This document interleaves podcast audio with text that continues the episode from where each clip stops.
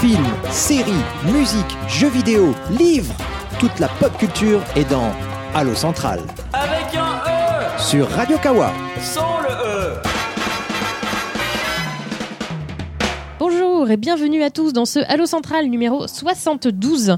Euh, nous sommes le mardi 26 décembre si vous nous téléchargez le jour de la sortie parce que vous êtes des gens très assidus.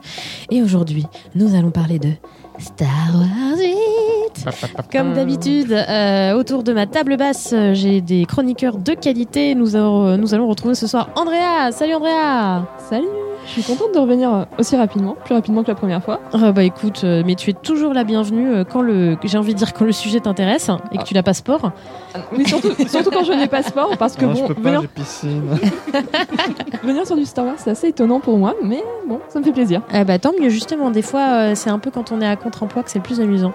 Euh, nous avons également Nikous, Euh, Salut à tous. ça roule, Ouais, grave. tranquille.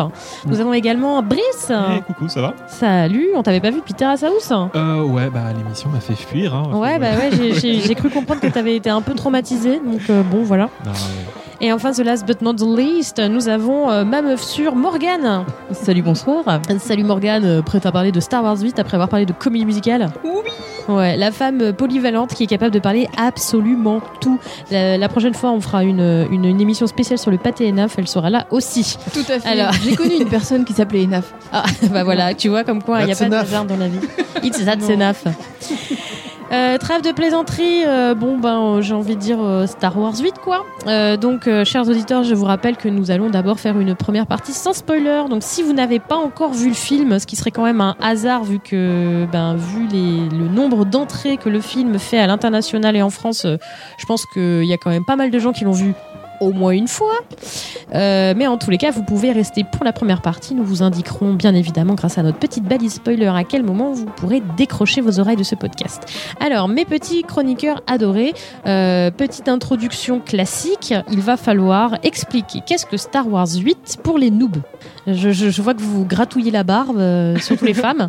Euh, pleine, pleine de réflexion. Bah, Star Wars 8, c'est le huitième film. D'accord. Eh ben c'est très bien. C'est le huitième film de Star Wars. Bon bah voilà. euh, si vous ne connaissez rien à Star Wars, vous avez tout Je compris. raconte l'histoire de gens qui ont des bâtons lumineux, ils se battent avec, et euh, il y, a- il y a des messieurs tout verts et tout ridés, et euh, il y a quoi d'autre, merde? Euh, ça me rappelle un peu les, les des blagues de nuit, de- les boîtes de nuit de province aussi. Hein, quand C'est même, ça. peu, euh, Avec des monsieur tout verts et tout ridés. surtout pour les bâtons lumineux. Donc effectivement, huitième film euh, bah, de, de, de la saga euh, slash franchise slash série, tout ce que vous voulez. euh, donc Star Wars. Euh, tout a débuté en 1977 avec l'épisode 4.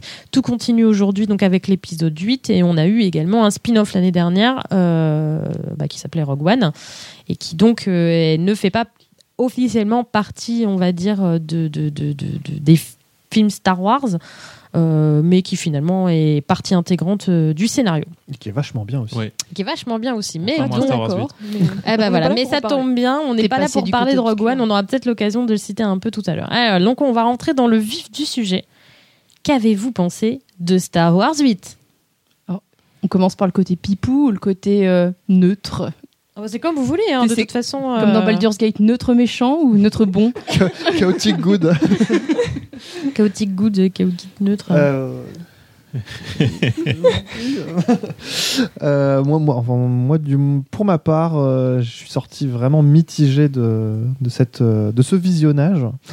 Euh, je, je sais pas encore si, enfin, je sais toujours pas si j'ai, si j'ai vraiment bien aimé parce que c'était vraiment un renouvellement de, de la licence, euh, de l'histoire, de la mythologie du truc. Ou euh, je ne sais pas si j'ai détesté parce qu'il y avait, euh, y avait plein de, plein de, trucs vraiment nazes, des, des moments ridicules. donc moi, pour moi, un- le, bilan, ça a été un peu, c'est un peu, un peu euh, ébahi. Et bon, j'ai, j'ai- j'ai- à un moment, j'ai tiré une larme, je dois Oh. dire. Donc euh, voilà. Mais, euh, mais d'un autre côté, j'étais vraiment pas content sur d'autres trucs. Donc voilà. À l'inverse, moi j'ai trouvé que c'était un film audacieux. euh, qui a tenté des choses par rapport à pas mal euh, de, de- de films de la licence Et euh, j'ai plutôt été ébahie dans le bon sens parce qu'il y y a des choses que j'ai trouvées vraiment très belles en, en termes de plan. On pourra détailler ça dans la partie spoiler, mais en termes de décor, enfin de, mise en scène, il y avait des choses qui étaient hyper chouettes et euh, auxquelles je m'attendais pas du tout parce que j'avais vraiment, euh, comment dire, je m'étais vraiment préservée au maximum de toute image du film avant d'y aller. Et euh, il y a des moments, je suis là, genre waouh, genre les mecs, vous avez osé faire ça, putain, c'est c'est fou parce que le, le septième était accueilli comme un film qui était trop pompé sur le 4 parce que le, il était assez classique dans son dans sa construction. Et mais alors celui-là, moi j'ai trouvé qu'il dé- il déboulonnait tout quoi. Et, euh, et là pour le coup, j'étais vraiment contente et j'en suis ressortie euh, bah, heureuse euh, une nouvelle fois d'avoir vu un Star Wars au cinéma comme une enfant. Andrea. Hum, Star Wars 8, alors. En fait, euh, la nouvelle euh, trilogie de Star Wars, euh, j'ai découverte une semaine avant de voir Star Wars 8, hein, avec le 7. Et c'est vrai que ce qui m'a marqué, c'était beaucoup de blagues dans le 7. hein. Trop de blagues. Et dans le 8, ils se sont calmés. Et euh, bah, je te rejoins, Morgane, totalement. C'est beau. Ça, c'est sûr. C'est beau. C'est... Il y a des plans inspirés. Enfin, en tout cas, en termes de réalisation, il n'y a pas grand-chose à redire. hein. Et c'est plutôt... Enfin, moi, le... Alors, je suis généralement neutre sur les Star Wars. C'est pas euh, une série de films que j'apprécie énormément. Euh, même parfois, je dis que je préfère la prélogie euh, à la trilogie. Ah oui, effectivement, c'est quelque chose qui doit pas être compris de beaucoup de voilà. gens. Donc, vraiment, les seuls vrais reproches que je fais à Star Wars 8, surtout bah, le scénario qui, de temps en temps, est un peu bon, oui, d'accord. Pas sur les fondements même de Star Wars, mais vraiment juste l'écriture scénaristique et aussi les personnages. Enfin, moi, je veux des méchants. Enfin, j'insiste, c'est important les méchants. Mais t'en as des méchants. Euh, alors, euh, ce que j'en ai pensé, euh, je suis un peu, euh, je suis un peu turbo neutre en fait sur ce film. Parce que euh, j'ai eu l'impression de voir un Marvel en fait. Et euh, comme tous les Marvel que je vois au cinéma, je les oublie au bout d'une semaine. Voilà, ça fait une semaine que je vis Star Wars et j'ai déjà pratiquement oublié pas mal d'éléments du scénario. Et tout ce que j'en ressors, c'est juste euh, des blagues, beaucoup, trop de blagues, beaucoup plus que ce que visiblement tu as pu. euh, Moins que dans le 7. euh, moins que dans le 7, mais là, elles sont répétées 4 ou 5 fois. Hox Ah ouais Ah ouais, ouais. Bon, tu nous donneras des exemples Ah concrets oui. euh, dans la partie spoiler parce Oui, que là. euh, Mais comme, comme il a tout oublié, de toute façon, il pourra rien nous redire. Du coup, il, il pourra même pas euh, nous dire.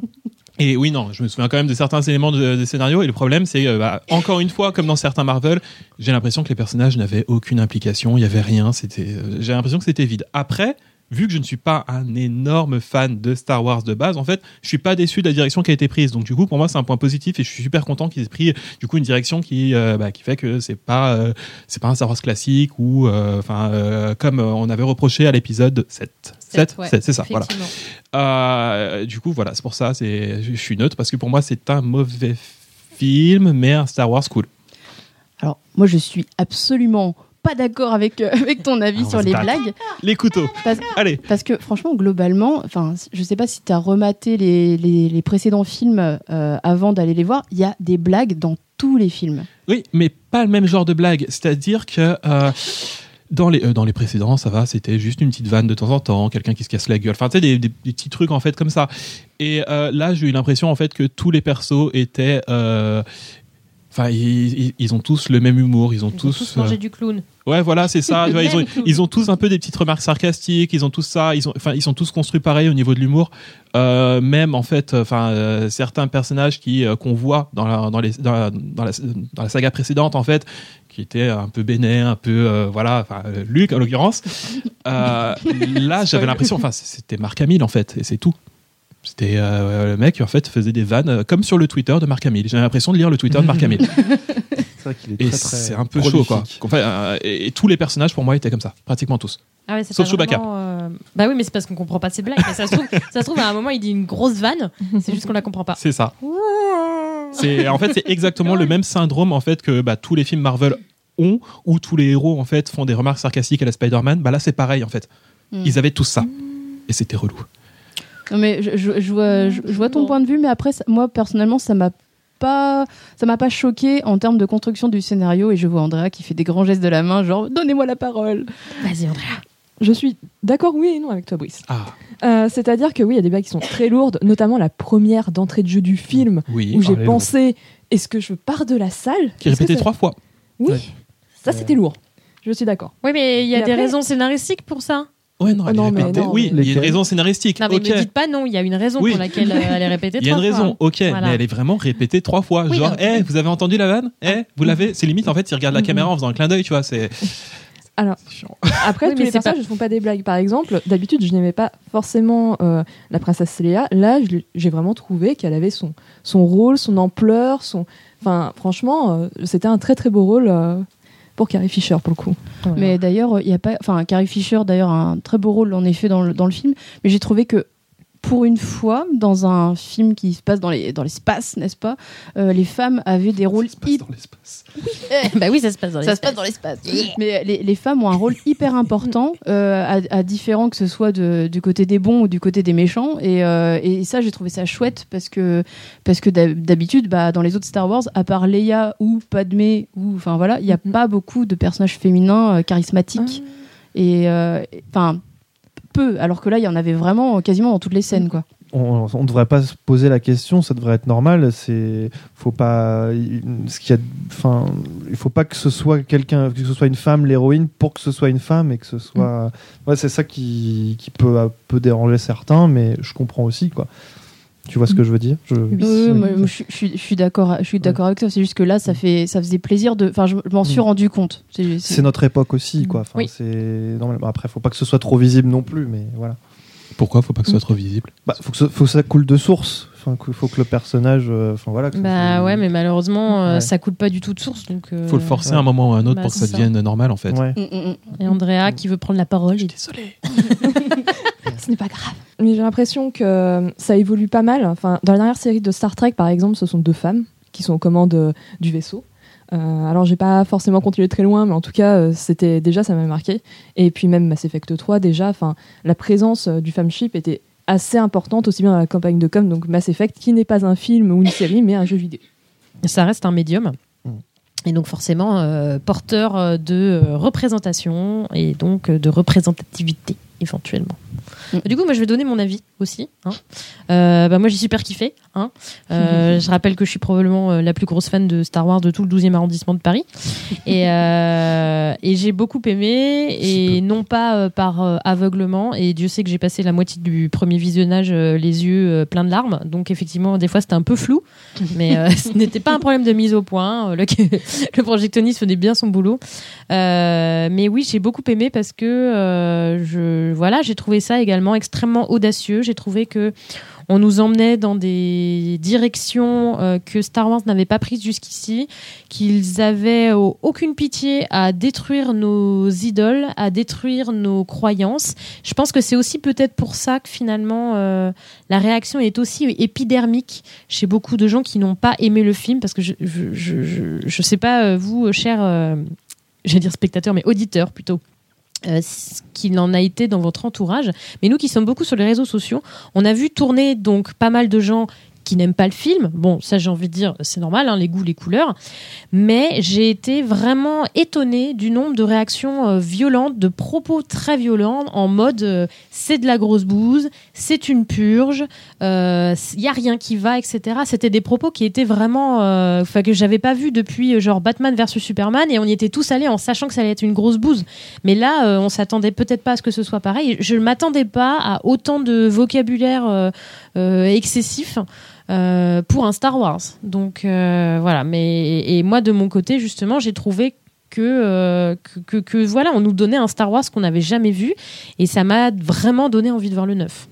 Nikos. Bah, c'est exactement ça qui, de toute façon, qui divise parce que pour les raisons que tu, que tu as évoquées, le film, on, aime le film parce que justement il détruit tout, ou on le déteste justement parce qu'il a détruit toute la mythologie que les fans adorent et donc voilà, c'est ça qui est que, j'aime bien dans ce film, c'est que il va, il va dans des horizons euh, complètement différents, quitte à euh, laisser les fans euh, complètement derrière ou euh, en, en- en amener de.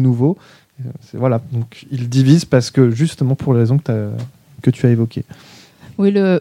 Enfin, je, suis complètement d'accord. Mais c'est vrai que moi, j'ai été vraiment. euh, en fait, je suis déçue de la communauté de Star Wars parce que j'ai passé un bon moment devant le set. Et euh, je fais partie des rare personne apparemment à avoir passé un bon moment devant le set. Et, euh, et, tous les reproches qu'on a fait euh, qu'on a fait au set, euh, c'est euh, c'est c'est pas assez original. Et le 8, euh, en gros, ils sont en train de se toucher la nouille en se disant c'est trop original. Il arrive un moment, les mecs, faut arrêter quoi. Enfin, il- enfin bon, dans tous les cas, moi j'ai passé un bon moment sur, sur l'un ou l'autre. Mais voilà, enfin c'est la, la, la communauté Star Wars, c'est n'importe quoi. Brice Et il me semble avoir croisé le chemin en fait euh, au détour de Twitter d'une pétition carrément en fait euh, Ouais. qui, est- bon, qui a été signée par euh, je sais pas 10 personnes, enfin probablement euh, des, des milliers de plus.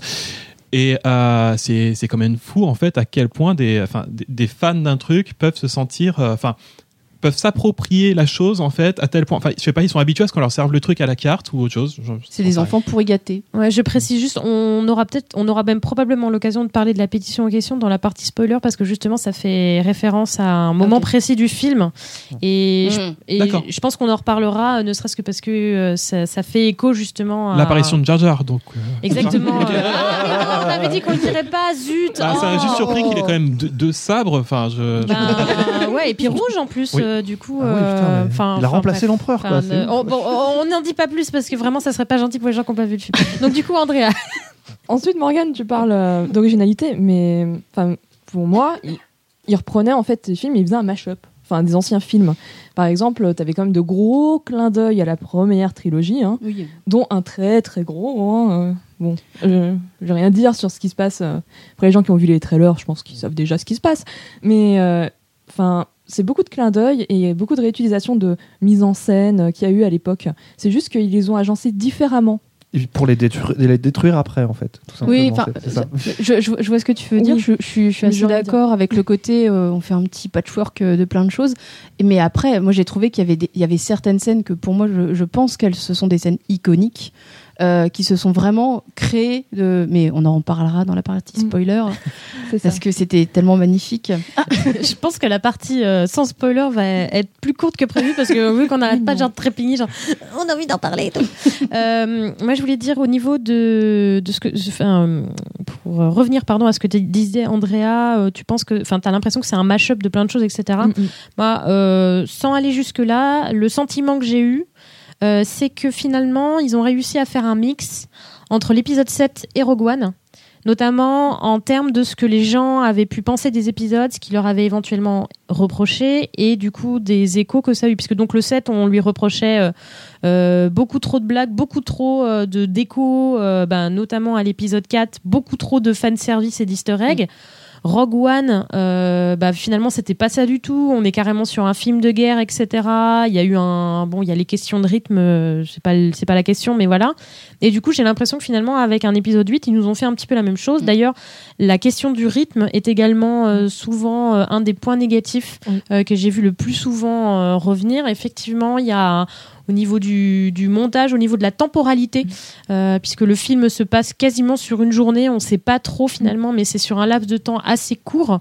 Et, euh, et ça, je sais que ça en, ça en a vraiment perturbé plus d'un. Et même en termes de point de vue narratif, on est sur euh, quelque chose qui pourrait en tout cas se finir à peu près, je dirais pas 30 minutes, mais 20 minutes avant la fin du film. Et en fait, il rajoute une, une surpartie en fait. Je sais pas comment, en tout cas, je vais pas spoiler, mais en gros, ça aurait pu se finir 20 minutes avant. Oui. Mais ils ajoutent une dernière partie pour compléter. Et même euh, cet épisode, de manière générale, il ressemble à un épisode de conclusion de trilogie. Je Ouais. sais pas si vous avez eu cette impression. Mhm. Oui, et euh, en fait, on se demande ce qu'il pourrait y avoir par la suite. Alors, moi, je pense à un saut temporel. Ensuite, Ah bah, ce qu'ils vont vraiment faire, on n'en sait rien. On verra bien avec euh, ce qu'ils annonceront. Mais en tout cas, oui, c'est quelque chose qui aurait pu limite conclure euh, on va dire, la trilogie. Sauf que c'est pas une trilogie vu qu'il y a que deux films. Mais Non mais c'est vrai, euh, t'as as complètement raison parce que le, le, la manière dont ça se termine, on en parlera plus tard, dire, euh, ça, ça, ça peut clairement euh, générique et salut les mecs euh, à dans 10 ans quoi. C'est euh, mais heureusement c'est pas le cas parce qu'il va se passer je pense plein plein de choses dans le dans l'épisode 9 puisque là en effet sans spoiler on fait table rase de plein de choses. Oui, oui, oui, oui, euh, là, sans rentrer dans les détails, euh, il y a énormément de choses qui sont remises euh, à plat. Et j'ai envie de dire, euh, tout est possible pour l'épisode 9. hein. Moi, je suis, je suis pas du genre à faire du theory crafting parce que généralement, euh, plus tu te fais des idées et moins elles sont atteintes, plus tu es déçu. La preuve, euh, on s'est- quand même pas mal trompé sur Ray. Ah, mais, mais les, les, les, Voilà, les, les, les- tout- les tout- fans. euh, Ouais, non, mais les fans avaient fait des tas de théories sur des tas de choses. Euh, sur des tas de personnages, des gentils, des méchants, etc. Et finalement, Mais c'est je pas pense- ça du Je tout. pense que c'est pour ça aussi que les gens sont, ont des réactions aussi épidermiques vis-à-vis du film. C'est qu'ils se sont tellement touchés la nouille pendant, des, pendant deux Ah, ans mais ça me à attendre le film. Ils se sont dit, oui, la filiation de tel personnage avec tel personnage, c'est forcément ça, nanana, et tout. Et au final, on leur sert un truc qui n'est pas ce qu'ils ce qu'ils attendent. Mm. Et au final, ils se disent, mais euh, c'est pas, c'est mon jouet, j'en fais ce que je veux, pourquoi c'est pas comme ça, c'est pas normal. Et, euh, ça, ça. ça me saoule. hein. Pourtant, je suis la première à revendiquer euh, Star Wars comme étant gros doudou. Enfin, je veux dire, euh, enfin, vous me connaissez quoi. Mm. Vous savez que je rigole pas en disant ça, et, et ça me fait suer de voir que euh, les- les- les- il y a certains fans qui euh, s'approprient Star Wars au point de refuser euh, que ça sorte de leur propre idée. Et je trouve ça euh, à la fois triste et ridicule, mais ça c'est ça c'est mon jugement. Bon, après, t'as ça dans toutes les communautés. Oui, t'as ça dans les, toutes les communautés. Mm. Oui, tout. Enfin, voilà. c'est- Bah, Après, il y a ça dans toutes les communautés, mais comme euh, Star Wars a vraiment été relancé au bout de 10 ans, Mhm. je trouve que c'était d'autant plus violent. En fait, le, le retour des gens, euh, parce que, enfin, c'est vrai que, bah, le, attends, les 1, 2, 3, c'est sorti début 2000. Ouais. C'est ça, ou 2002, 2003. 1999, Oui, ils ont jamais 2001 existé. et 2003. True that. Mais Bah, attends, le t'as pas le droit de dire le- des trucs pareils dans mon appartement. Attends, le, le, le combat de Dark Maul, euh, Qui- Qui-Gon Jinn, quoi. Mec. Ensuite, on parle de virulence, mais par exemple, avec la fin de Mass Effect 3, euh, la virulence, elle était bien là aussi. Qu'est-ce qui s'est euh, passé? Les gens ont demandé à changer la fin. Voilà. En Non, fait, mais- Ah ouais. Voilà, c'est ça. Ça a été ça. Alors, en fait, le studio a pas vraiment changé la fin, mais a quand même fait une mage pour que les gens arrêtent de râler, en fait. En fait, pour qu'ils Ah, mais choisissent leur c'est fin. ouf. C'est c'est vous, parce que c'est pas, un- c'est- on n'est pas au resto, hein. Enfin, Oui, voilà, euh, bah, voilà. c'est ça. Genre, un moment, un moment niquez-vous quoi. Enfin, excusez-moi. Bah, le- le- du le- langage, non, mais- Le, je- le cinéma, c'est pas le McDo, hein. Enfin, je veux dire. Et euh, un service à la carte en fait où ils peuvent parler directement alors euh, bon euh, avec les réalisateurs, les développeurs, ce genre de trucs et tout ça et euh, ils sont habitués vraiment à ce qu'on leur serve ce qu'ils aiment, juste ce qu'ils aiment. Et Mais- dans des cas comme ça en fait, bah, on a eu des, C'est réactions c'est- complètement c'est folles. horrible ce mouvement, de même de- dans les jeux vidéo, de se dire que maintenant, à, à cause de gens qui qui la ramènent sur les réseaux sociaux, tout ça, ils sont, les, les, les développeurs sont obligés de changer des choses. Quoi. Mais au final, dans ils le ont- cinéma, euh, imagine. ils ont pas vraiment gagné parce qu'ils ont juste expliqué. Alors, vous avez pas vraiment compris la fin. La fin, c'est on va vous donner des lignes de texte parce que vous savez pas, vous savez pas interpréter. Mais voilà, en gros, c'est tout ce qu'ils ont fait sur Mass Effect. Mais ça se trouve, en 97, si on avait eu Twitter, euh, peut-être que dans Titanic, euh, ils auraient retourné une fin et que Jack aurait tenu sur cette putain de porte. et, euh, et du coup, on aurait eu Titanic 2, Titanic 3, et à chaque fois qu'ils prennent le bateau, il se passe un truc, c'est la malédiction et tout. Glo- globalement, je pense que c'est aussi euh, la faute à notre époque et aux réseaux sociaux, c'est Oui, que on, exact. on en parle beaucoup trop avant la sortie des films. C'est moi personnellement, enfin, avant j'adorais les bandes annonces parce que c'était le seul moyen de- d'avoir des images du film avant que ça sorte. Et il n'y avait pas ce côté, euh, euh, enfin comment dire. Euh, un peu putassier euh, de ça sort trop. D'ailleurs, Suicide Squad on a beaucoup pâti parce qu'il l'est beaucoup trop ramené avant que ça sorte pour un truc qui finalement a fait un peu le euh, film. bah, non mais c'est ça et puis euh, au final le film quand il est sorti ça fait un peu l'effet un petit prout à la surface de l'eau quoi enfin c'est- c'était c'était pas terrible quoi et le Petit pro. et on en parle sur une toile cirée.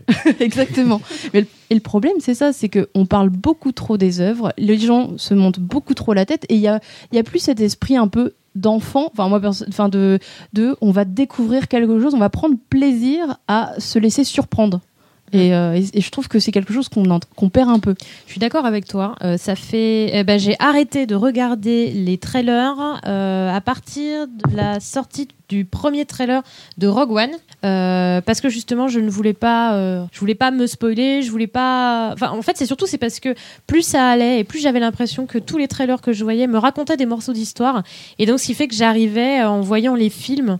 Euh, en sachant déjà un petit peu ce qu'allait se passer et j'en avais marre. Moi j'avais vraiment envie d'arriver, surtout sur- les films que j'attendais beaucoup, donc notamment les Marvel par exemple, qui sont donc des très gros blockbusters euh, sur lesquels il y a des promos de ouf. Bon bah le premier Marvel que j'ai vu sans avoir vu la bande annonce, du coup c'était que du plaisir. Je me souviens au cinéma à un moment euh, j'ai dit ah mais il y a machin et il me dit bah oui il était dans le trailer. Bah ouais mais j'ai pas vu le trailer du coup c'est une bonne surprise pour moi. Et là pour Star Wars 8 je n'ai vu absolument aucune image rien du tout. Et l'après-midi du visionnage, puisque donc bien évidemment je suis allée le voir euh, mercredi matin, première séance de D du cinéma. Euh, l'après-midi j'ai regardé le les deux bandes annonces, donc celle euh, la première qui était sortie qui du coup donne des pistes sur l'histoire mais sans plus, et celle qui est sortie une semaine avant qui balance plein de blagues. La moitié des blagues sont dedans, la majorité du scénario et la majorité des punchlines. Donc je me suis dit si tu as regardé ça et que tu vas voir Star Wars après, mais quel est le plaisir? Donc moi j'ai un copain qui, qui bosse euh, dans, dans le montage euh, cinéma et qui me dit mais les Américains adorent savoir ce qu'ils vont voir, donc ça ce sont vraiment des bandes annonces destinées aux Américains. Mais je ne supporte plus ça. J'ai vraiment passé euh, un an à éviter toutes les images de Star Wars et j'en suis extrêmement contente. Même les porgs, les porgs, bien évidemment j'en avais entendu parler sur les réseaux sociaux parce que dès les premières bandes annonces, les gens étaient tout fous et tout parce que c'est un animal mignon. Mais euh, du coup, j'étais contente de ne pas savoir du tout ce que c'était et de profiter de tout ce que ça peut apporter euh, ou pas, hein, selon les points de vue, euh, au film. Bah surtout leur- vu leur rôle majeur dans l'histoire quand même. Ah bah c'est vrai que du coup, euh, que que- qui tourne, qui se fasse embarquer dans le côté obscur par Jar Jar, moi je m'y attendais pas du tout quoi. Surtout quand ils sont rôtis. J'allais...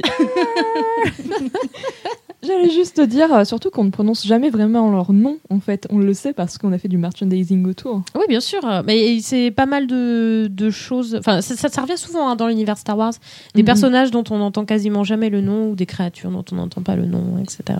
Et Voilà. limite la promotion du film euh, s'est fait sur ça, sur ces espèces de bestioles moches, à part qu'on faisait des gros yeux le- mais qui font Bah, des têtes des bizarres. C'est des petits Furby. Ouais, c'est dégueulasses. Mi-pingouin, mi-Furby. euh. Moi, j'étais là, genre, ah, ils ont des plumes, mais ils ont des petites ailes biologiquement. Est-ce que c'est possible et tout? Ah là là, mais ils ont des petites dents. Ça veut dire qu'ils mangent aussi euh, des petits animaux, des petits rongeurs et tout. Enfin bref, des formations professionnelles. Oui, Je crois que même les, les- Déformation. même les acteurs ont tourné ça un petit peu, enfin, ont pris ça un peu au ridicule aussi. Enfin, Mais oui, Ils sont euh, foutus de la gueule des porcs. Mais bien sûr. Mais il y, a un- il y a un passage euh, d'ailleurs en interview où on leur demande les uns après les autres qu'est-ce que. Alors, euh, les porgs? Et je crois que c'est genre, c'est Gwendoline Christie qui dit Oui. putain, mais je hais les porgs. Donc euh, voilà. Enfin bref. on aura peut-être l'occasion de revenir sur les. D'ailleurs, Gwendoline. Christie, c'est celle qui. euh, qui fait Phasma. Phasma. Phasma. C'est Brienne. Pendant 5 minutes de Ah oui, c'est film. ça. hein. Ouais, Oui, non, mais c'est ça. Bah, on l'a Juste- vu dans l'épisode 7. Mais justement, c'est, enfin, euh, Oui, oui, c'est le, le, le- la capitaine tout en euh, chrome. chromé, ouais, Mm. c'est ça. Oui, parce que justement, je me disais, mais euh, enfin, ce personnage-là, enfin, enfin, c'est- enfin, l'actrice est vachement mise en avant lors de la promo, alors Ouais. qu'on voit jamais sa gueule. Bah, c'est cool de mettre en avant une actrice. Non, mais c'est Mm. très bien. Moi, j'adore cette actrice en Mm. plus. Mais, euh, mais sur le coup, en fait, je, je bah, au vu du set, je m'attendais quand même à un peu plus de présence de la part. Exactement. Parce qu'elle est quand même vachement mise en avant sur l'affiche. Oui, oui, c'est parce qu'elle est. Je pense que c'est aussi parce qu'elle est bankable. C'est comme Ouais, ah, mais. Parce que euh, pour, dans Non, mais oui. Hunger, euh, Hunger Games 3.2, elle est mise en avant. Et là, elle a littéralement 2 minutes 30 et on voit son visage. Oh, Elle est dans Ouais. Hunger Games Elle est dans Hunger. Games 3.2. 3.2 3-2. 3.2 ou 3.1 Je sais plus. 3.2, non, parce que je l'ai vu aussi. Ah oui, c'est vrai qu'il est en deux parties. Et ouais, il est en deux parties. C'est très long. Une expérience cinématographique en, soi que j'étais allée voir avec J-Boîte d'ailleurs. euh, C'était ça reste pas forcément un très bon souvenir. Pas à cause de J-Boîte, hein, à cause du film. hein. Euh, si tu nous entends, tu es toujours le bienvenu à l'eau centrale. Oui, voilà. Il n'y a aucun problème. Bref, on va revenir à Star Wars. Euh, euh, du coup, euh, sachant que là, on a notre petit porg personnel, Preston McBacon, euh, qui vient demander des câlins. Euh, oui, revenons à Star Wars. Est-ce qu'il est bon rôti? Non, on ne fait pas rôtir mon chat. Interdiction de faire rôtir mon chat. Euh, donc revenons à Star Wars. Effectivement, euh, tu parlais du coup de Gwendoline Christie. On a tout un tas d'acteurs et de personnages. Euh, là, on reste toujours dans le sens spoil. On a donc des nouveaux personnages qui sont introduits Et qui sont cool. et qui sont plutôt cool, euh, qui représentent quand même un peu la diversité au passage. Et ça, c'est toujours des bien. porgs Non, on parle pas des porgs. c'est pas, très gentil pour le personnage donc de Rose. Oh, Euh, oui. Voilà, le personnage de Rose euh, qui, qui donc est introduit dans ce film. On a donc cette actrice euh, qui en plus euh, sur les tapis rouges est tellement contente d'être dans Star Wars. euh, c'est une gosse. Je pense qu'elle a la réaction qu'on aurait tous si un jour on se retrouvait à jouer dans Star Wars. Et, euh, et j'ai trouvé que les personnages qui étaient introduits étaient vachement intéressants. Au début, j'ai eu peur parce que mine de rien, il y a plein de personnages Mm. et, euh, et j'ai trouvé ça plutôt cool. Donc je sais pas ce que vous en avez pensé vous. Mais enfin, euh, c'est mon personnage préféré du, du film. Oh. En- dans les personnages secondaires, parce que elle est, euh, bah déjà, elle a, un- elle a une vraie histoire. C'est-à-dire que en, en- en peu d'images, en fait, on arrive à comprendre, enfin, de son implication euh, dans, dans le scénario. Oui. Et, euh, et, et le, du coup, le, enfin voilà, ce qu'il ce qu'il a construit, euh, le type de personnalité qu'elle a, elle est vraiment pipou. Enfin, elle est, elle est vraiment adorable avec des vraies convictions et, euh, et je l'ai vra- je, je l'ai vraiment beaucoup euh, beaucoup aimé et d'ailleurs ça euh, elle a pour moi ce personnage là a volé un peu la vedette à Finn Ouh, ça dénonce. Andrea Alors pour le coup, Rose, ce n'est pas le personnage qui m'a le plus marqué, c'est plutôt la commandante Ah oui. euh, adjointe Laura de Leia. Au Même jeu- si elle au- appartient Laura pas des masses. Holdo. Aux cheveux voilà. violets. C'est la vice-amiral Holdo, C'est ça. Et, même- interprétée par euh, Laura Dern. Laura Dern, exactement. et donc, euh, enfin, on la voit pas. euh, Enfin, on voit à peu près son background, ce qu'elle a fait, et en fait, elle tient tête euh, à une espèce d'idiot de personnage euh, un petit peu tout le temps chaud bouillant. Oui, j'ai envie de courir partout avec mon vaisseau. euh. Ah, ça balance. Et donc ça m'a fait plaisir qu'elle y tienne tête. Je l'ai aimé et je- enfin je j'aime bien. euh, Enfin pour le coup c'est vraiment un personnage que j'ai beaucoup aimé. Et euh, en personnage supplémentaire il y a aussi le, le hacker que dont j'ai bien aimé. Ah bah oui, en même temps, aspect. Benicio. Benicio del Toro. Et je crois même qu'il a pas de nom. Euh... je Non. l'appelle Je crois le qu'il a pas hacker. de nom bah non, du parce tout en fait. qu'il cherche quelqu'un d'autre à ce moment-là. Et du coup, en fait, euh, je crois qu'il se présente même pas. Il dit Voilà. juste, hé, je suis là. C'est limite s'il l'appelle pas Del Toro dans le film, quoi. Tu vois, t'es- Ouais, je- C'est un petit peu des, des flots du film, quoi. C'est le bégayeur. ouais, c'est Le vrai. bégayeur. Euh, bon, moi je propose que on balance la pause musicale parce que comme ça on pourra spoiler comme des gros porcs. après, est-ce que ça vous va des spoilers. Oui. Enfin. Très bien. Bon alors, chers auditeurs, euh, petit reminder habituel, n'hésitez pas à commenter l'émission en commentaire sur notre page Radio Kawa. Alors jusqu'ici, je répondais pas aux commentaires parce que j'avais oublié mon mot de passe. Euh, Mais je l'ai retrouvé. Alors n'hésitez pas à commenter. Promis, cette fois, je vous répondrai. Euh, vous pouvez également nous envoyer euh, vos réactions euh, sur Twitter. Là, par contre, il n'y a pas de souci, on est tous dessus. Euh, voilà, hashtag Allo Central avec un. Euh, Très bien, donc euh, voilà, n'hésitez pas à nous dire ce que vous avez pensé de Star Wars 8 ou ce que vous pensez de l'émission, comme d'habitude. Et si c'est négatif, on vous masquera. Si c'est négatif, on vous emmènera, on vous enverra des, des, des gifs de spoil Et des gifs de porg. et des gifs de porg. Mais les neutres on vous aime bien. hein. Balance ton porg. En attendant, on va faire une petite pause musicale et bien évidemment, je vous ai encore fait un choix, euh, un choix euh, très de, de circonstance, on va dire, puisque j'ai décidé de vous passer Spacer de Sheila and B Devotion. À tout de suite.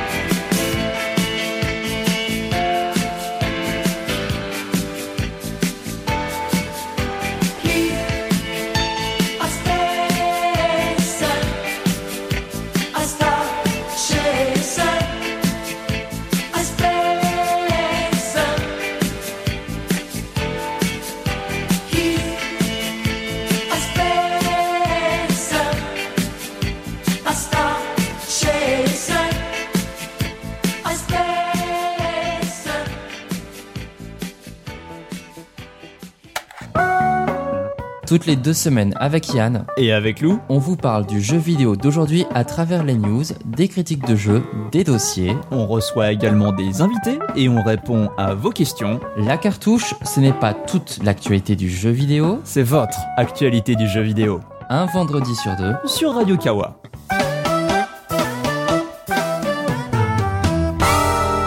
C'est La Cartouche sur Radio Kawa. Toi, auditeur, tu es en quête d'un rendez-vous mensuel qui parle dans les longueurs de toutes tes passions Tu cherches une fenêtre vers tout ce que le Japon peut faire, même de plus barré et niché Ne cherche plus LOL Japon est un podcast long format animé par Amo et Concombre mêlant romance et japonaiserie dédié aux animés, manga et leur industrie, jeux, cinéma. Tout y passe en statut culturel, dossier et quatre rubriques qui changent à chaque numéro. Aucune limite de temps, de ton ou de genre, avec des invités ou non. LOL Japon est un podcast mensuel disponible sur Radio Kawa, iTunes et les applications dédiées, diffusé en direct un vendredi par mois. Plus c'est long, plus c'est bon. Tout, est, bon dans, le Japon. De retour dans ce 72e épisode de Halo Central dédié à Star Wars 8. Euh, après cette petite pause de disco qui vous a plu, j'espère, nous allons pouvoir entamer la deuxième partie de l'émission euh, qu'on attendait, nous en tout cas, avec impatience, qui est donc la partie où on va pouvoir spoiler. Donc attention, chers auditeurs, petite balise. Spoiler voilà. Euh, eh bien, on va commencer en parlant de la fameuse blague de début euh, qui a failli complètement sortir euh, Morgane. Donc, si vous avez non. vu le film, C'est Andrea. Euh, Andrea, pardon. Ne me Euh, pointe pas du doigt. Toi Ce doigt accusateur. Donc, qui est donc la blague au début avec euh, le général Hux et le général Hugs. Euh, En anglais. Voilà, en anglais. Et euh, donc, euh, oui, il le fait quatre fois et tout. Donc, j'en profite maintenant que je peux spoiler. Donc, c'est effectivement pour pouvoir gagner du temps, puisqu'il est en train de euh, charger un truc dans son vaisseau. Donc, euh, le but du jeu, c'est il dit de la merde pour gagner du temps et ça marche. Donc, voilà. Euh, Après, il y a d'autres méthodes plus intelligentes, plus scénaristiquement euh, profondes que de faire ça en fait. bah, ouais, effectivement, euh, on- ils auraient pu ne pas faire de blagues ou faire autrement. Ouais, mais- il la répète quatre fois et c'est. C'est ça. Enfin, il fait. Vous l'avez Vous l'avez Tu vois, c'est. c'est- Mm. on dirait- Enfin, on dirait quand je fais une mauvaise blague sur Twitter, quoi. Tout le temps, quoi. Oui. Ap- Après, euh, je pense que la- tu l'as peut-être senti à beaucoup de répétitions euh, parce que tu l'as vu en VO. Moi, je l'ai vu en VF parce que je me suis rendu compte que je m'étais trompée d'horaire et que du coup, je me suis dit bon bah tant pis, je vais regarder en VF parce que je suis quand même fan. Et, euh, et c'était pas si catastrophique d'ailleurs Ah, en si. VF. Bah, Je l'ai vu en VF aussi. mais moi, j'ai trouvé ça moins, moins catastrophique que, ce, que prévu. Et, euh, et du coup, en, en français, la blague, c'est pas hug euh, au lieu de hux. Et c'est, euh, ils font en plus une- le, le jeu sur l'intonation où c'est, il dit hux au lieu de hux. Donc évidemment, la blague est moins poussée, mais moi, ça m'a moins marqué dans le, enfin, comme blague nulle. Alors après, c'est pas ça qui m'a gêné. Ça, limite, tu vois, je l'avais à peine relevé. C'est vraiment le fait qu'elle soit répétée quatre fois d'affilée. C'est long. Et en plus, enfin, au bout d'un moment, tu te dis, mais le méchant, il est con. mais il, il- il a quoi dans sa tête? Enfin, il se dit pas, il y a pas un truc de pas normal. Et puis même, c'est, enfin, je leur tire dessus et basta, l'histoire finie. Et puis on s'en tire tous. Enfin, les méchants. Euh, je viens juste de comprendre la blague en fait. Oh tu l'as vu Euh, en anglais ou en... c'est- Je l'ai vu en anglais. C'est Hugs le câlin, c'est ça Oui. Oui. D'accord. Oh, il est mignon. Ça. zut. ce, qui va, ce qui va bien au personnage. Ah euh, oui. c'était- bien trouvé, c'était cool. Oui. Mais bon, il est un peu con-con quand même, Hugs. Ouais, mais bon, Bah, euh, Ils Enfin, en moi, ont je fait l'aurais quelque chose défoncé direct, quoi. Ils en ont fait quelque chose de l'Empire. con et c'est dommage en fait. Si Ouais. tu veux, dans le, dans le film précédent, c'était vraiment, euh, je veux dire, euh, enfin, c'était un dictateur vénère et il il faisait peur, tu vois. Il est un peu Et, et là, dans celui-ci, bah, on dirait le dictateur mais fait par Chaplin, quoi. Ah oui. Euh, ouais, euh, c'est donc Domhnall Gleeson euh, Ouais. qui joue euh, le rôle du Cœur sur lui. euh. Ouais, mais j'adore cet acteur et c'est un des rares rôles dans lesquels je l'aime pas trop. Mais il a des espèces de faux sourcils, ça me perturbe aussi. Mais bon. Ouais, et puis d'où quand tu fais, quand t'es un gros dictateur comme ça, euh, tu, tu prends une communication avec l'ennemi. Non, tu le défonces, quoi. Enfin, ça, ça, ça, c'est du détail c'est du détail, ouais. c'est, euh, ouais, je sais pas, moi ça me choque pas, c'est pas, c'est pas la première fois qu'ils un utiliseraient film. un truc un peu pareil. Ouais. Enfin, tu vois, genre dans Star Trek, euh, les méchants ils sont toujours sur l'écran principal. Ils, annoncent leur plan. Ah, le FaceTime. oui, le FaceTime, le FaceTime de Star Trek. euh, voilà. Alors, du coup, si vous avez envie de parler de choses qui vous ont gêné, c'est le moment. Euh, levez la main. Alors, je suis en train de me frotter les mains. Ah, il y a énormément de choses qui m'ont gêné. Euh, en parlant de vannes qui sont répétées quatre fois, faut savoir aussi que la vanne des porgs est répétée quatre fois. Quelle vanne des porgs C'est celle où en fait Chewbacca euh, commence à entamer un petit rôti de porg. Enfin, il est beau, il est doré et tout ça. Nous avons donc un, un jeune porg devant qui a l'air mais complètement. Enfin, il a le cœur brisé. C'est horrible. C'est super drôle. Ok, j'ai ri. et après ils le refont trois fois. Ouais, Ils le refont trois fois de suite ça, en fait. ça dure 45 secondes. ouais, ils le font deux chiant. fois pour être précise. hein, mais Voilà, il se tourne et puis il y en a un autre qui regarde et puis après il y en a plusieurs. Voilà, et toutes les vannes sont comme ça. Attends, il y en a plusieurs qui regardent Oui, au début, il y a un plusieurs. groupe de quatre et ensuite, il y en a un. Ensuite, il n'y a pas quatre On fois le poulet. Il y a quatre fois des porgs. Il y a quatre porgs. Oui, voilà, il y a quatre, il y a quatre porgs. euh, voilà. Quand ils sont sous forme de poulet, généralement, ils ont plus grand chose à dire. Et ça fait un bruit horrible. Enfin, franchement. euh, Et bah, je comprends pas pourquoi ils ont rien à dire alors que les morts réapparaissent sous forme de fantômes de force. Mais bon, ça c'est encore autre chose. Un petit fantôme de porc, un petit porc à côté de, Yoda. à côté de Yoda ou de, de Obi-Wan Kenobi. Ah, mais du coup, à cause de Chewbacca, va y en avoir plein. Oh putain, à cause de tous ceux qu'il a mangé, tu vois. C'est peut-être pour ça du coup qu'ils ont fait qu'ils qu'ils les a pas mangés. Parce que, bon, enfin C'est pas très vegan. C'est pas très- non, c'est pas très vegan. Mais du coup, peut-être que euh, peut-être que Chewbacca devient végétarien à, à la suite de ça. On ne sait pas. C'est Ça peut-être dans l'épisode 9, le Ah, retour c'est des bien être dans l'air du temps. C'est hein. le scénario On, principal. on le saura peut-être dans le Star Wars Holiday 2. Ouais, peut-être. Bah, en tout cas, euh, j'en profite pour rebondir euh, sur euh, le côté euh, euh, bestiaire du film, puisque Oui. on a la chance d'avoir euh, donc on a les porgs qui sont présents et qui sont donc finalement ces oiseaux euh, qui ont un peu, on va dire, euh, un côté cormoran. puisque euh, bah si ils vivent euh, donc Oui. sur une île etc euh, la façon dont ils nichent la façon dont ils évoluent etc on a également euh, alors j'ai oublié le nom de ces créatures donc ces espèces de chevaux euh, Chevaux kangourous, euh, ouais. voilà euh, qui sont exploités euh, pour faire des courses euh, dans la ville casino qui sont très impressionnants On dirait des trucs Euh, d'Harry Potter. Ouais, un petit peu, euh, mais je les ai trouvés euh, très chouettes. Mhm. Et enfin, euh, dans la dernière partie du film, on a donc c'est alors en- la traduction des sous-titres, c'est les chiens de glace, mais en fait c'est ça ressemble plus à des renards, je trouve. Des fennecs. Ouais, bah de toute façon, euh, ça s'appelle des Vulp quelque chose, Vulptox, un truc comme ça, et donc euh, et C'est trop étymologiquement parlant, d'ailleurs, voilà, ça se rapproche plus du renard. Donc ça, Ça- c'est ça- la petite. euh, Et ça fait va- Parce que c'est des chiens, ils en ont pas. Bah, c'est vrai. Mais ils m'ont vachement fait penser à des Pokémon d'ailleurs, euh, le Evoli euh, glace. Bah oui, Ah, Evoli Glace. j'avoue, j'avoue, euh, j'avoue. Mais en tout cas, voilà, moi j'ai j'ai- j'ai beaucoup aimé le bestiaire euh, du film. Et je rajouterais en plus du bestiaire, enfin, l'univers à chaque fois il est vivant. C'est-à-dire qu'on aime ou non le film, l'univers est très très bien interprété. Et euh, à chaque fois, enfin, là tu parles du bestiaire, donc des zones euh, un peu sauvages, mais il y a aussi le casino par exemple qui a l'air vraiment vivant comme Mm. zone. Mm. Euh, et tout le long du film, ça, il y a un vrai effort de rendre euh, tous les environnements qui sont imaginaires crédibles. Oui. Et ça, on Mm. peut au moins, euh, en tout cas, remercier tout le côté artistique euh, à ce niveau-là. C'est vrai qu'ils sont plutôt déchirés. La scène du casino, euh, Elle est magnifique. notamment tous les costumes, c'est pff, c'est vraiment beau. C'est Vraiment, c'est Pourtant, beau. moi, j'ai pas aimé cette scène. Mais... Moi, j'ai adoré. Moi, j'ai beaucoup Ouais. aimé. Non, Enfin, bah, j'ai pas aimé- C'est pas que j'ai pas aimé, c'est que je trouve qu'elle a été rushée. Quoi, donc. Mon, gros coup de cœur, par contre, c'est la planète de sel. où, euh, que oh j'ai oui. trou- que j'ai trouvé absolument magnifique parce que le, là où tu as cette espèce de bataille de tranchées euh, où le, du coup euh, quand, dès qu'il dès qu'il euh, dès qu'il marche en fait ça laisse des traces rouges à cause du Ah, sel trop beau. et ça. du coup, avec quand t'as les quand t'as la- le- l'afflux de, de comment dire de vaisseaux euh, alliés qui euh, qui foncent vers les vers les méchants, t'as as ces espèces d'énormes nuages rouges. Oui. Et j'ai trouvé ça vraiment hyper beau. Et du coup, c'est vrai que chaque environnement a sa particularité et euh, et a son importance en termes de, la- de mise en scène. Et ça, c'est vraiment chouette. Ils sont pas c'est pas juste un environnement random Mm, comme par exemple dans un Marvel. Oui. Où euh, oh une autre ville qu'on détruit. Donc voilà. du coup, euh, c'est Dommage. ça pour le coup, le- l'univers de, de Star Wars est quand même hyper foisonnant et ça c'est trop trop beau. Oui. Je rebondis sur la scène du casino parce que un des trucs qui finalement euh, bah, est pour moi un point négatif entre guillemets, c'est que euh, alors quand je parlais tout à l'heure du côté audacieux et de prendre des directions qu'on n'a pas prises jusque-là, donc le fait d'avoir ces groupes de personnages qui agissent de façon indépendante et de façon cachée, puisque donc par exemple euh, Finn et Rose qui tentent d'aller chercher le décodeur pour euh, ensuite s'introduire sur le vaisseau de, euh, de, de, de- Snoke. de Snoke. Euh, bah ça, ça s'est fait en sous-marin. Euh, mais finalement, ben, euh, j'ai presque envie de dire que même si j'étais très content de voir Finn et Rose dans des chouettes aventures, ça ne sert à rien. Puisque de toute façon, ils échouent. Euh, on aura l'occasion de reparler de l'échec parce que c'est quand même un, gros dénominateur commun de ce qui se passe dans le film. Mais euh, voilà, du coup, euh, ça apportait des choses intéressantes sur le background.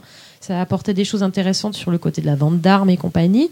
Mais euh, en soi, euh, c'était pas plus. bah, Moi, j'ai plus- trouvé ça trop rushé. Quoi. Enfin, c'est. Mhm. Justement, ils, veulent t'amener un truc sur la vente d'armes euh, et euh, à l'empi- à l'Empire, à la. Comment ça s'appelle le, Le- le. Nouvel Ordre. Le Nouvel Ordre, et voilà, et aux rebelles. Mais ça arrive comme un cheveu sur la soupe. Euh, mais euh, bah, même si c'est intéressant de se dire, bon, bah, ils vendent des armes aux deux côtés et tout ça, mais non, enfin, tu. As déjà t'as Benicio del Toro qui arrive vraiment aussi comme un cheveu sur la soupe, on- Mm. dont on ne connaît pas le nom du coup. euh, Mm. Donc voilà, c'est trop, ça va trop vite, c'est trop soudain quoi.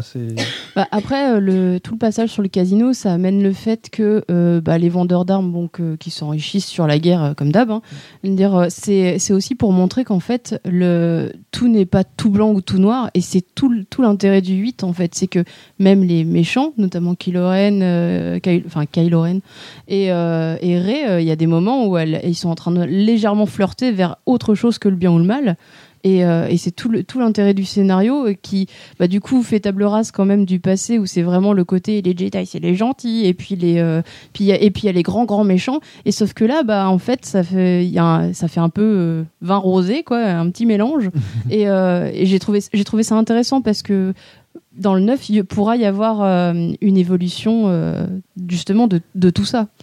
Tout le monde critique la scène du casino, euh, mais elle est assez intéressante parce qu'elle permet de respirer en fait. On sort des vaisseaux euh, depuis un petit moment. Enfin, il y a tout le passage avec Ray, mais Ray, on est quand même très, euh, euh, je dirais pas avec un petit côté claustro, mais en tout cas, on bouge pas de l'île. Et puis, c'est toujours, faut persuader euh, alors que là, on voit des scènes qu'on n'a pas forcément vues, si on n'a pas vu les trailers, dont on n'espérait pas voir. Enfin. Et c'est très. Enfin, moi, j'ai beaucoup aimé pouvoir respirer, avoir d'autres thématiques que forcément la force, les gentils, les méchants, les rebelles. Oui, ou, al- ou alors le, le- les déserts, euh, les gens pauvres. Voilà. non mais, Non, mais oui, on, on retrouve Alors le après, il y a côté aussi les gens euh, pauvres. aventure. ah les gens pauvres. Ouais. Oui. J'en peux plus des pauvres, hein, c'est pas possible.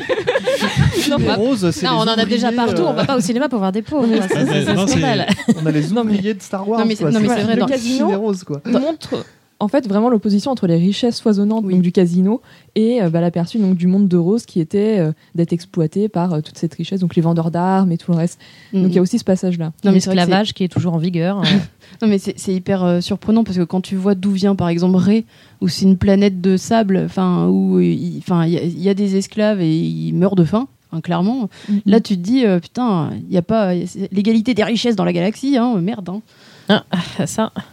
Pour revenir à ce que disait euh, Morgane sur le côté euh, gris, euh, et du coup pour revenir à ce qu'on disait tout à l'heure en termes de- d'erreur, effectivement, il n'y a plus, il n'y a plus du tout euh, le manichéisme qu'on pouvait ressentir dans les autres, dans les autres films, et notamment ben, vis-à-vis du personnage de Snoke, puisque bah, tout le monde s'attendait à ce que ce soit le grand méchant de la trilogie. Et il se trouve que ce n'est pas le cas. Et donc, effectivement, ça aussi, je pense que c'est quelque chose qui a dû un peu perturber les fans. C'est que non seulement le grand méchant euh, sur lequel on attendait plein d'informations, etc., bah déjà, on n'apprend rien de lui. Et à la limite, j'ai presque envie de dire que c'est pas gênant, puisque ce n'est qu'un pion dans un dessin plus grand. Euh, et puis, on se retrouve finalement avec une menace qui n'est plus donc cette espèce d'énorme menace omnipotente euh, telle que pouvait l'être par exemple l'empereur, puisque bon bah voilà, au moment où, où Rey est en proie euh, au pouvoir de Snoke, euh, elle peut rien faire, elle lui donne toutes les informations dont il a besoin parce qu'elle a vraiment pas, elle est vraiment pas de taille. Et donc finalement, quand Snoke disparaît, quand cette menace disparaît, on se retrouve face à quoi? On se retrouve face à un Kylo Ren qui est, euh, ben, j'ai envie de dire, l'incarnation vivante de la séduction du, de la force obscure. Euh, alors je sais pas pour vous, mais bon moi déjà avant le film euh, Adam Driver, euh, je, je- je rêve qu'il vienne me, me préparer du bacon torse nu dans ma cuisine. mais là vraiment, on, on a presque envie en fait que, que Ray s'associe à lui tellement ça, ça, ça, ça, sa force, son mauvais jeu de mots, euh, sa force de persuasion et le, le- le- tout, tout est séduisant en fait en lui. Et donc, ça, je trouve que justement, il joue extrêmement bien, qu'il personnifie bien euh, la représentation de la séduction du côté obscur. Et euh, du coup, pour extrapoler un petit peu, ça c'est mes théories à moi, mais on se retrouve face à une menace qui n'est plus donc totalement euh, puissante, mais qui est quelque chose d'un peu flou, qui est quelque chose qu'on connaît, qui est quelque chose qui peut éventuellement nous plaire. Euh, Ray, euh, d'ailleurs, est- c'est pas qu'elle hésite parce qu'elle elle a quand même ses convictions à elle, mais on sent qu'elle est tiraillée. Mais elle aussi, elle est complètement grise. Quand ils se battent tous les deux contre les, les, gardes rouges, autant Kylo Ren, il est très maître de lui, autant elle, elle passe son temps à hurler, à avoir la rage. Donc ils sont l'un comme l'autre extrêmement gris. Et, euh, et du coup, finalement, on se retrouve face à une menace qui est très moderne au sens du terme, c'est-à-dire que dans l'univers dans lequel nous on vit et qui n'a absolument rien de merveilleux, euh, les menaces en fait finalement sont celles qui sont déjà intégrées dans nos gouvernements et dans nos environnements. Et c'est pas un énorme méchant, c'est pas une dictature euh, quelque part, c'est pas la guerre froide avec un ennemi représenté, c'est quelqu'un qui est déjà à l'intérieur de la société dans laquelle on vit. Et je trouve que c'est encore plus flagrant quand on pense à la fin du film, au moment où la résistance, avec les quelques personnes qui restent de la résistance, envoie un message dans les bordures extérieures à la recherche d'alliés et où finalement ils se rendent compte que le message a été entendu mais personne ne répond. Et bah, c'est exactement ce qui se passe dans notre monde à nous, c'est-à-dire que les gens peuvent être conscients que quelque chose de mal est en train d'arriver, mais finalement, ben, on attend quand même souvent, j'utilise le on euh, à bon escient, on attend quand même souvent de voir comment les gens réagissent avant d'agir nous-mêmes. Et c'est pas forcément quelque chose de très glorieux, mais c'est quelque chose de très humain. Et je trouve que du coup, la dimension de la menace dans Star Wars a pris vraiment une direction complètement différente et ça ouvre tellement de perspectives pour le neuf, alors que si finalement Snoke était resté en vie, on aurait juste attendu qu'il défonce la gueule de Snoke. Bah là, c'est fait. Là, c'est fait et là, tout est possible. Et, moi, ça m'a rendu extrêmement enthousiaste parce que je ne m'y attendais pas du tout. Et je trouve que ça a vraiment. euh, ça, ça, fait un énorme jet de dés dans l'univers, quoi.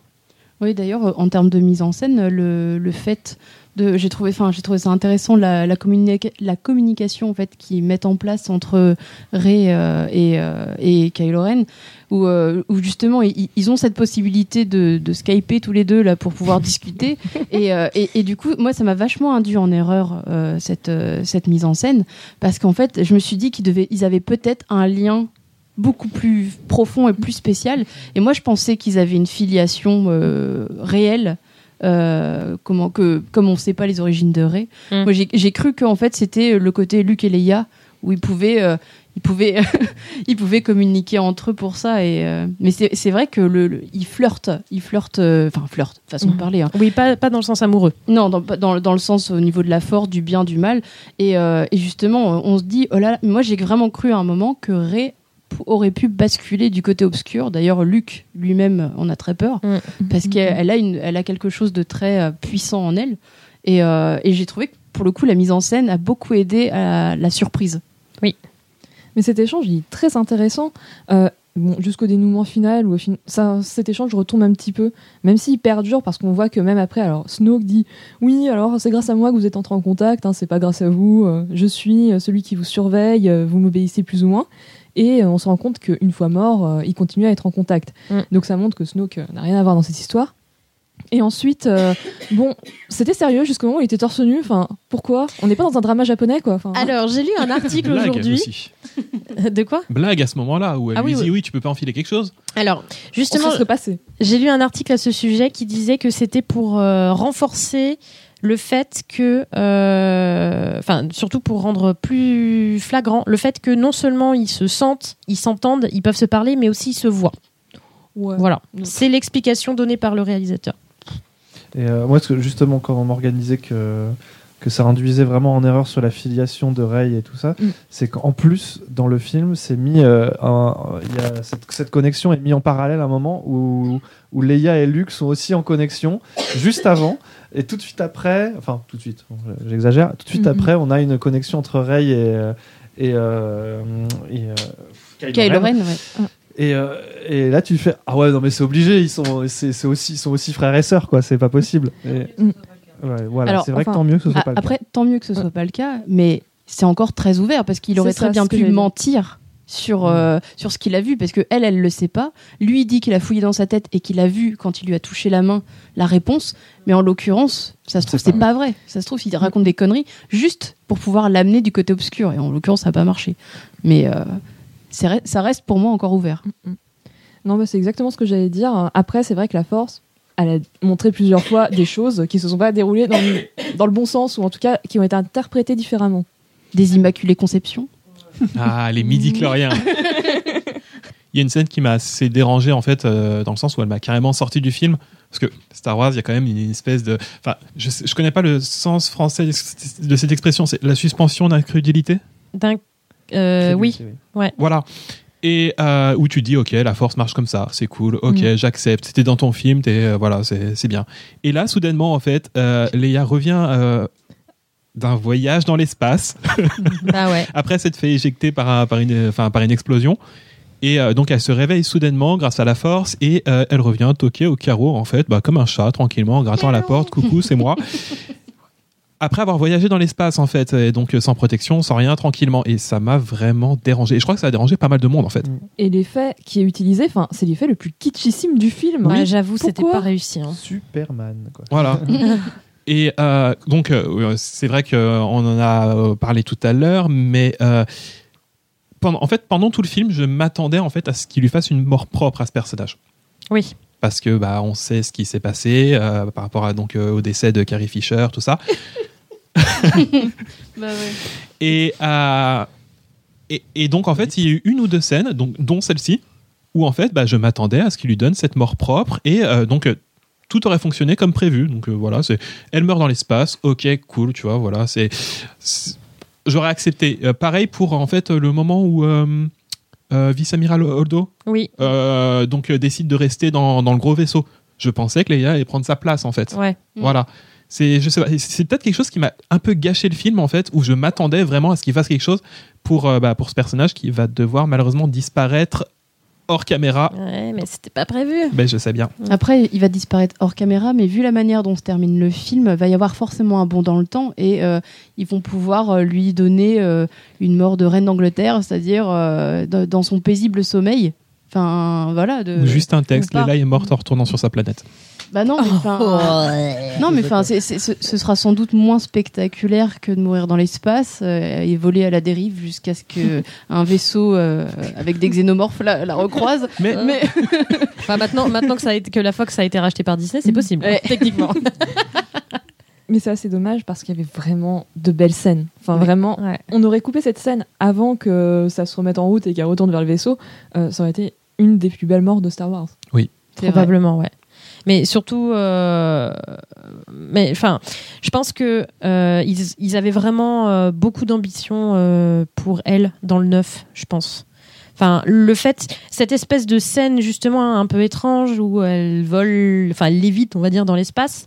euh, ça montre aussi que euh, jusqu'ici on le savait pas, mais Leia, elle a probablement bossé la force pendant ces 30 dernières années. Et donc ça veut dire qu'à un moment ou un autre, elle a peut-être appris à faire des choses euh, que jusqu'ici elle nous avait pas montré à nous en tant que spectateurs. Et moi je pense que du coup justement ils avaient peut-être envie d'en faire un, un Joker euh, intéressant dans le neuf. Bon bah voilà, Carrie Fisher elle est décédée six mois après le tournage. Euh, Malheureusement ils pouvaient pas tout retourner Mm. quoi.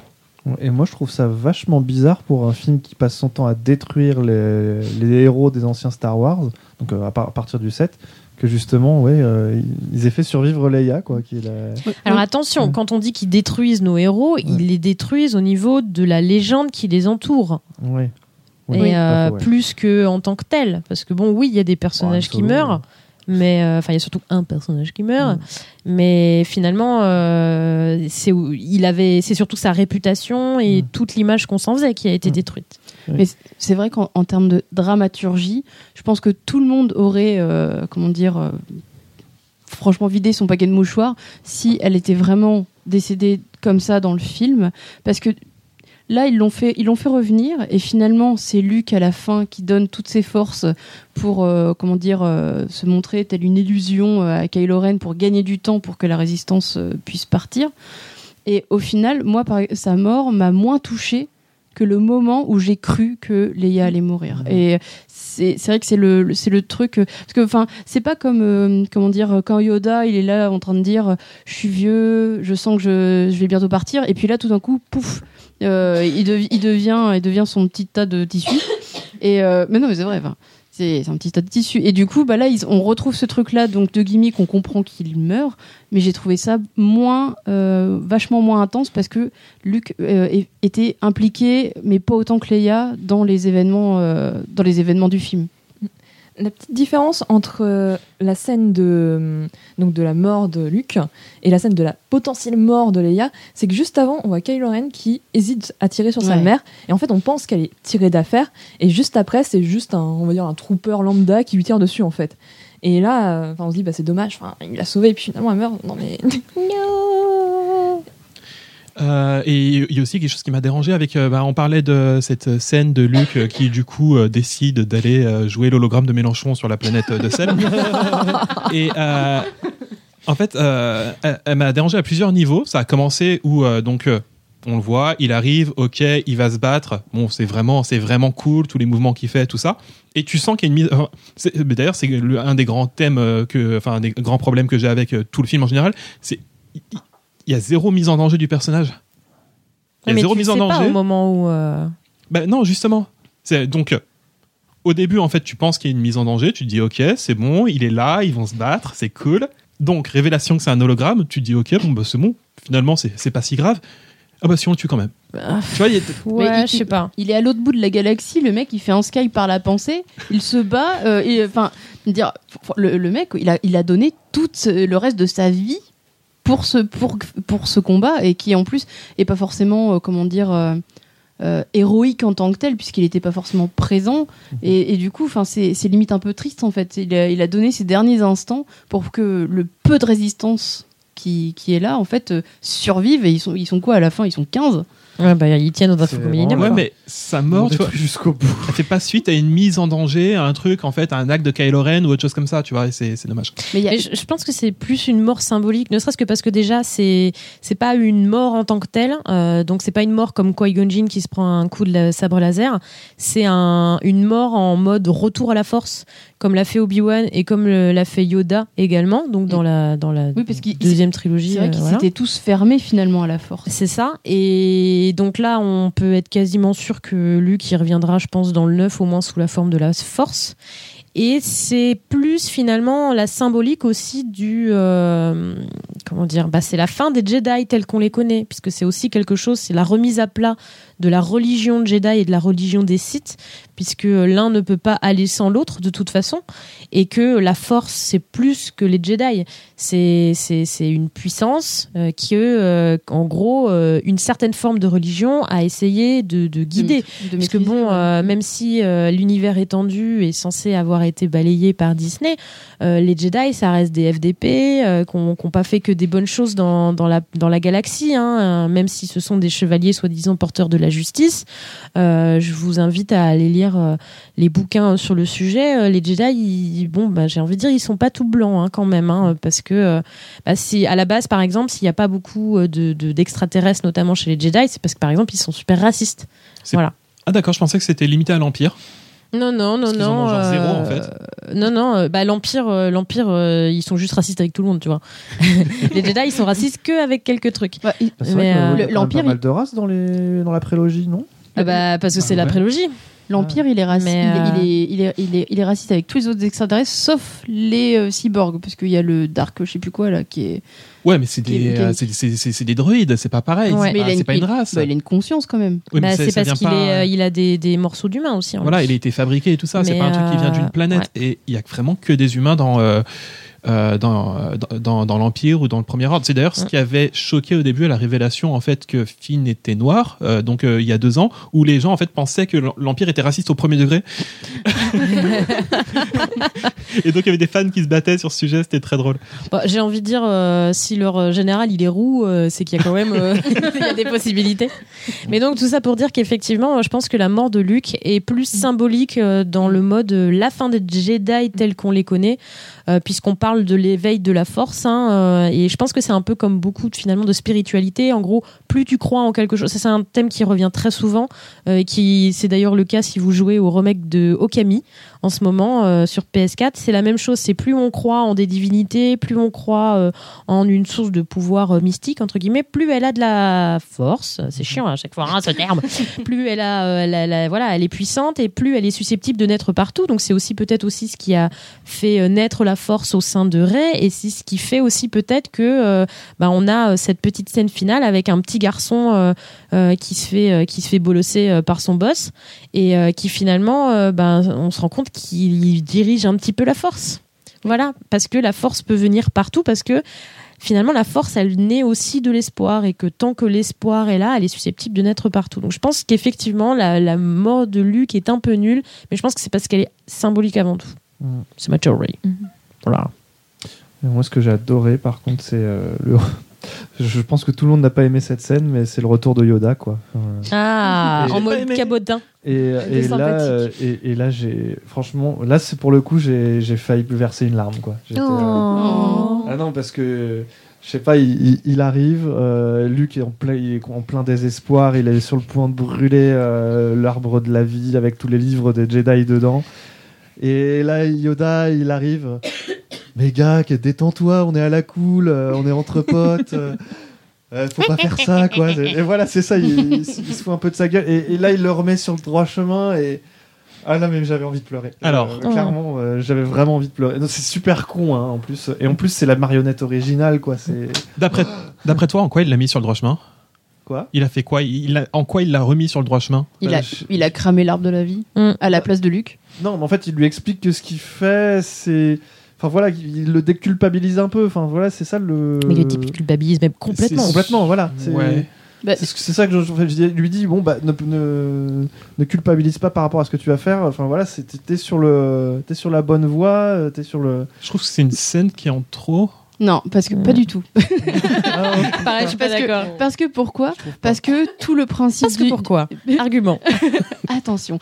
Non, le, le principe du film, c'est de. On peut avoir des échecs et il y en a plein dans le film. Ah ouais. Voilà, et, euh, c'est ça. et tu renais de tes échecs comme une personne nouvelle. Oui. Et, le, et, le- et là, ce que Yoda lui dit, c'est tu t'es chié en tant que maître, mais c'est pas grave parce que tu peux toujours te rattraper, euh, comment dire, mais pas en te fermant à la force, en allant de l'avant. D'accord, mais en faisant ça, du coup, il dit à Luc que les, bou- que les bouquins c'est de la merde. Et Non, il, il- il cra- il crame l'arbre. Oui, il- dit que c'est, il dit que c'est pas, c'est pas grave le, le- parce que justement ce que ce que disait euh, Lucille, c'est le, il y a, il y a cette ancienne horde qui a été, enfin de, enfin de Jedi qui a été construit sur une Ouais. religion, mais la force est toujours là, même s'il y a plus les écrits des Jedi. Mais si, justement, ils sont non mais là. oui, mais c'est pas, c'est, c'est parce que c'est Rey qui les a volés, c'est pas Voilà. pareil.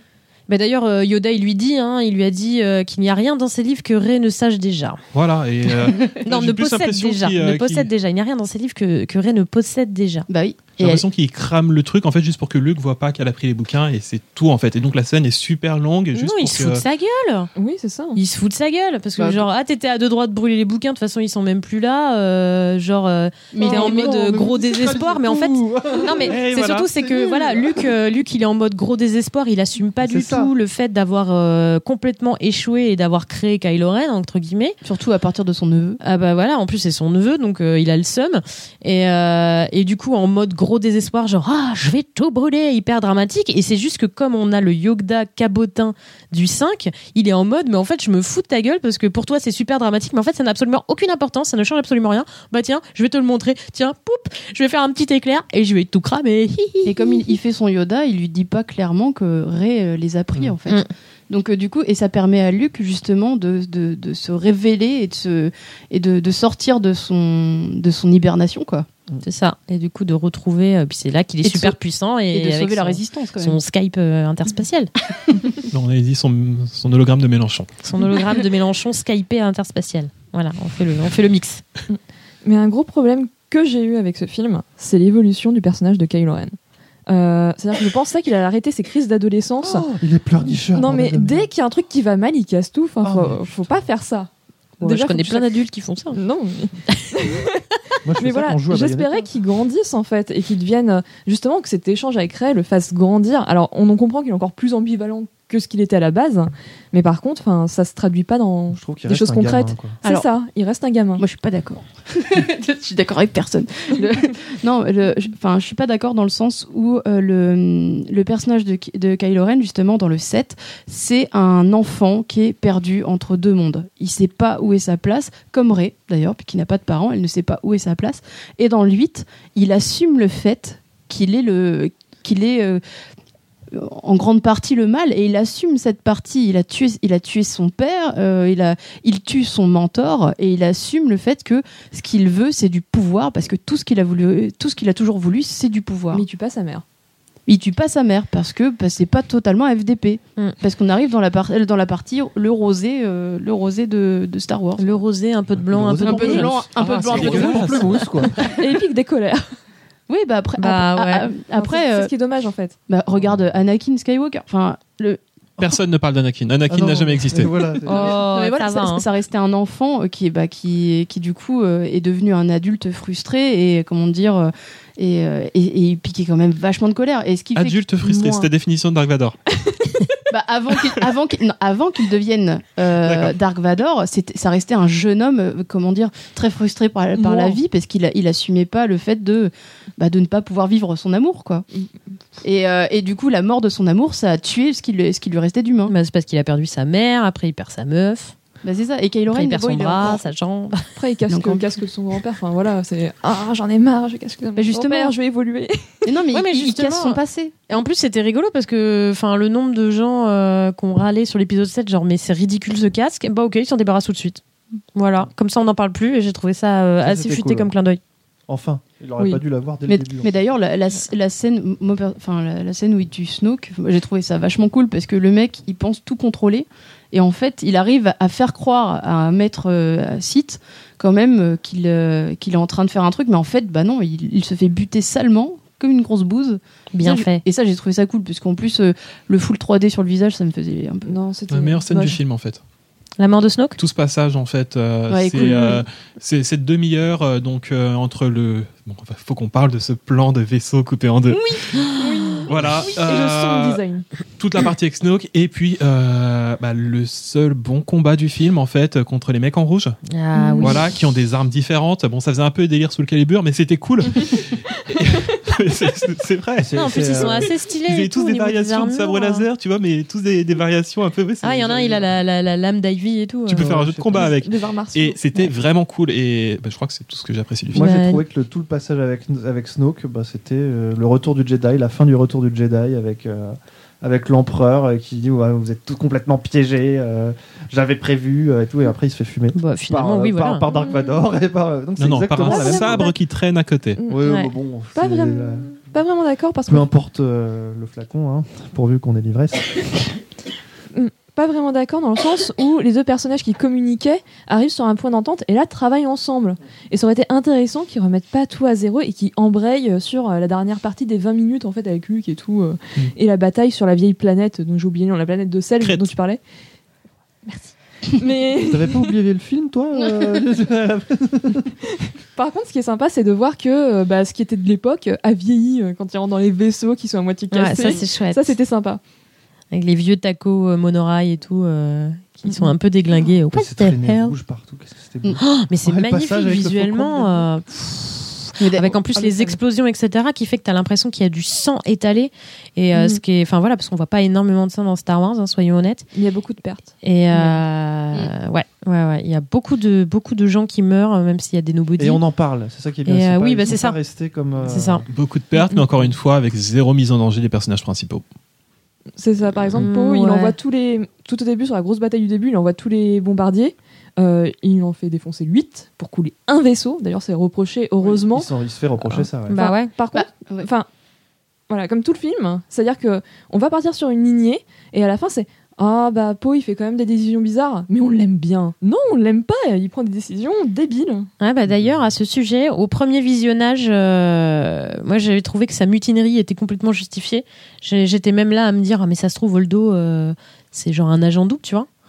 Et, euh, et quand j'ai revu le film une deuxième fois, je me suis dit, ah ben non, en fait, euh, c'est juste qu'il pète une pile parce qu'il est pas content qu'on l'inclue alors qu'il s'est fait dégrader, quoi.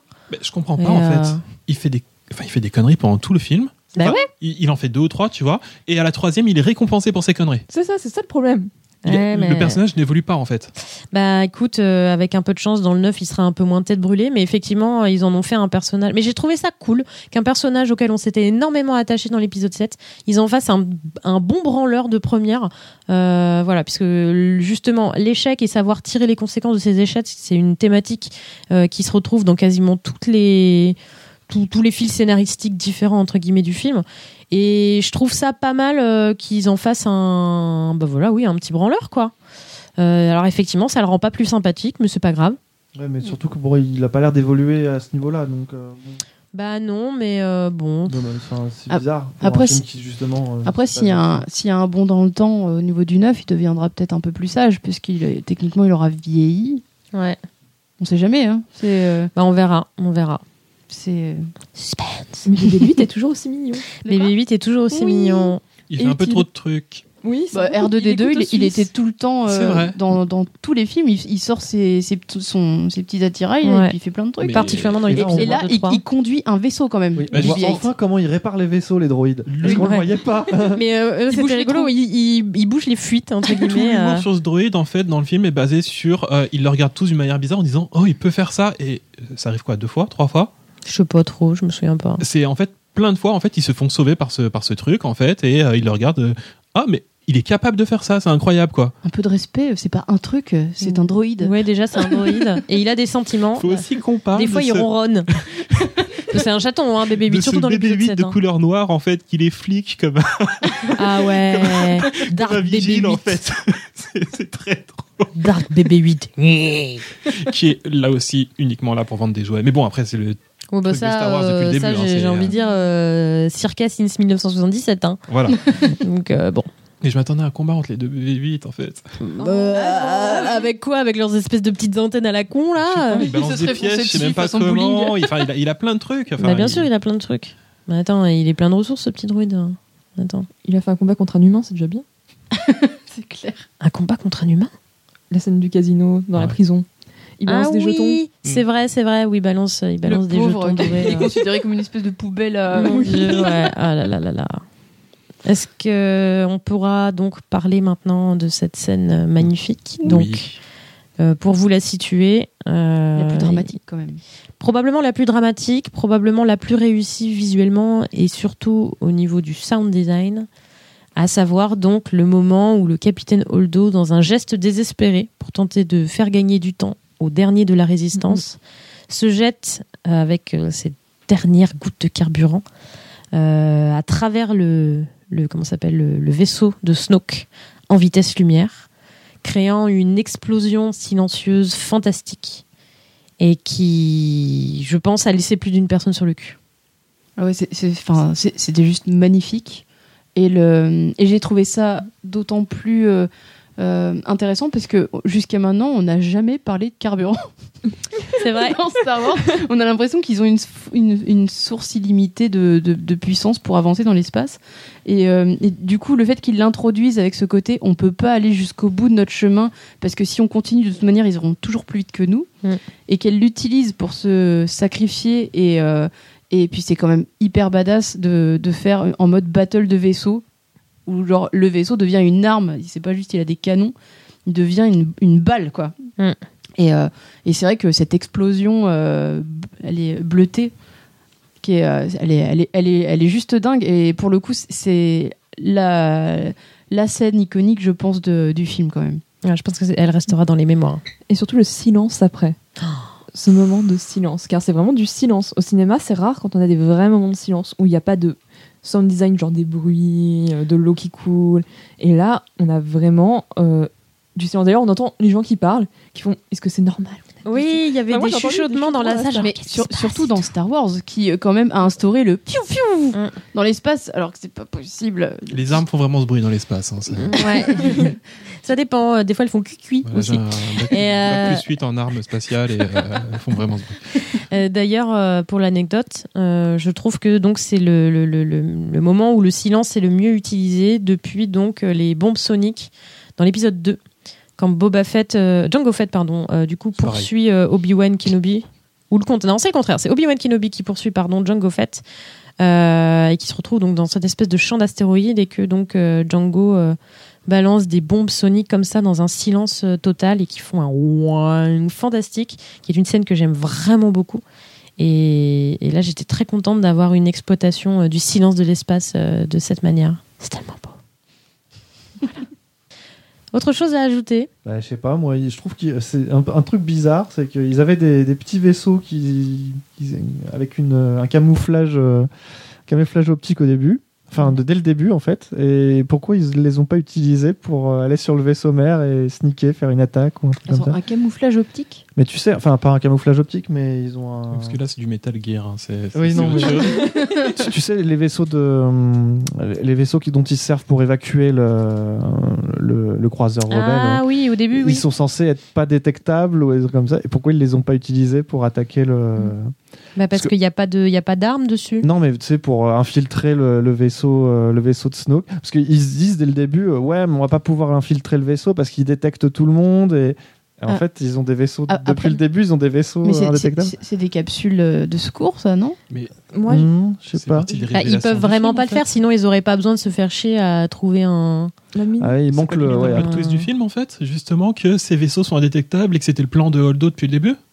Non, mais non, pas du tout. Ah, non, non, c'était Ah, pas cela diversion. Mais non, on c'est parce qu'en fait-. Si, si, mo- si, ça, Non, non, ça, ouais, mais non, c'est parce qu'au moment où justement il s'échappe avec les capsules, Ouais. en fait, euh, toute l'attention est focalisée sur le gros croiseur. D'accord. Et du coup, c'est pour ça qu'ils en profitent. Mais une fois qu'ils sachent exactement que effectivement ils sont en train de se barrer, vous voyez bien que après ils les tirent comme des lapins. Ah, C'est ouais, parce que, que- non, moi j'avais compris qu'ils avaient un, justement qu'ils étaient indétectables, hein, qu'ils avaient, ils avaient un. Alors, Alors, j'ai peut-être mal compris, euh, je ne sais pas. Semi-théorie, euh, peut-être que le carburant qu'ils ont déjà puisé dedans ne leur permet plus d'activer ce champ. Et d'arriver en- Possible aussi. Enfin, c'est ce que j'en ai déduit en fait. Il n'y a plus de possibilité d'activer parce que euh, le vaisseau continue à avancer plus longtemps, le vaisseau mère, en puisant dans le carburant des navettes en fait. Mmh. Ah oui, C'est dit à un moment. Oui. Ah, bah, il y a peut-être un truc comme ça alors. Mais après, c'est pas dit. ça un oui, peu bizarre.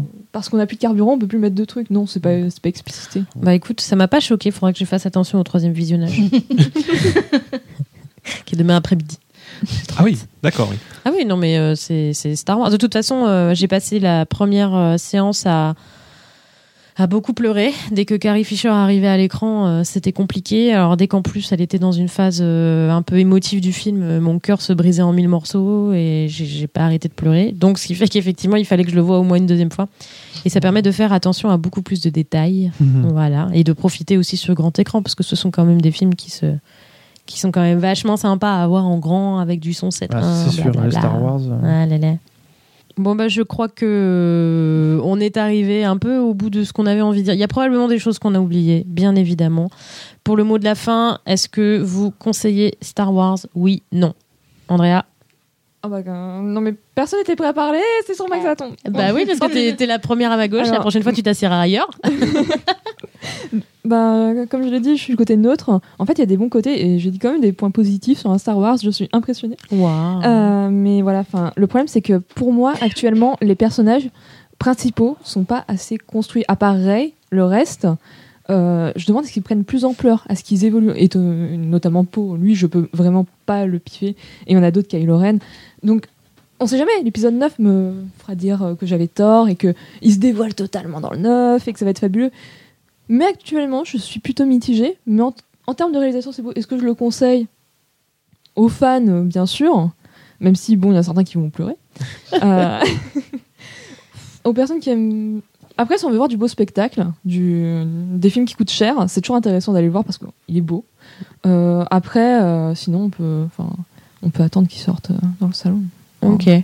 Nikos? Moi, bien évidemment que je le conseille d'aller le voir. euh, ce soit un Star, comme on l'a dit tout à l'heure, Star Wars, ça se voit au ciné pour euh, pour en profiter au maximum. Moi, je pense que euh, si un jour euh, j'ai l'occasion de revoir la, la trilogie originale au cinéma, je- je- j'irai. Et non, ne, serait-ce que pour les images, pour les moments un peu forts du, film, qui sont vraiment visuels finalement, moi je trouve. Et après, bon, c'est vrai que sur le reste, sur l'his- sur l'histoire en elle-même, je suis encore partagé. Donc c'est sûr que bah, les, les fans vont être déçus ou et les gens qui, les gens, enfin les gens comme moi qui sont pas vraiment à fond dans Star Wars, mais qui, sont bercés quand même par cette euh, mythologie entre guillemets. Bah, moi j'ai quand même, j'ai quand même été euh, agréablement surpris du à surpris en bien et en mal, mais euh, du, du, du tournant que ça va prendre. quoi. Enfin, J'ai vraiment hâte de, de voir la suite. Brice Ah bah évidemment que je le conseille. Hein. Je suis pas non plus. euh, je veux dire, je suis pas non plus un. Enfin, je fais pas partie de ces rabat-joie en fait de fans euh, qui donc ont fait des pétitions, ce genre de choses, tout ah ça. oui, on n'avait pas parlé de la pétition. On n'avait pas parlé de la concernait quelle pétition. scène, du coup, en fait, c'est justement parce que euh, il y a des fans qui considère que Star Wars c'est l'histoire des Skywalker et que si Ah, Luke Skywalker Skywalker. disparaît, il y a absolument aucune raison et donc ils veulent que le film ne soit pas canon juste parce que Luke Skywalker disparaît. Pire famille du monde, sérieux. Non mais pire- surtout pire fan du monde. Bah, alors déjà pire famille du monde vu, vu Oui. comme ils sont tous cinglés un peu là-dedans euh, quand même. Non, mais pire fan Luke. du monde surtout. Oui, aussi, voilà. Et euh, non, non, euh, évidemment que je conseille le film parce que, quelle idée en fait de conseiller de boycotter un film parce qu'il y a des, éléments qui plaisent pas ou autre chose. Je me suis, enfin, je me suis amusé, mais pas à la hauteur d'un gr- du grand film qu'on m'annonçait. Pas à la hauteur de Justice League, on a bien compris. Par exemple, voilà. Morgan Bah moi évidemment, enfin vous avez bien vu depuis le début de l'émission, moi je suis en mode méga pipou, allez-y. Euh, non, enfin vraiment, pour, pour moi je, je ne peux que le recommander parce que c'est en effet, comme euh, on l'a tous dit, c'est beau, c'est quand même vachement beau, on s'amuse, mine de rien, malgré les, malgré le- les, les tournants dramatiques qui peuvent, qui peuvent se passer dans le film. Euh, Il y, a, il y a un côté vraiment grandiose que, enfin moi j'ai toujours ce moment d'émotion où euh, tu vois euh, et dans, dans une galaxie lointaine, très lointaine, et puis euh, les, les quelques secondes juste avant le à chaque fois je sursaute.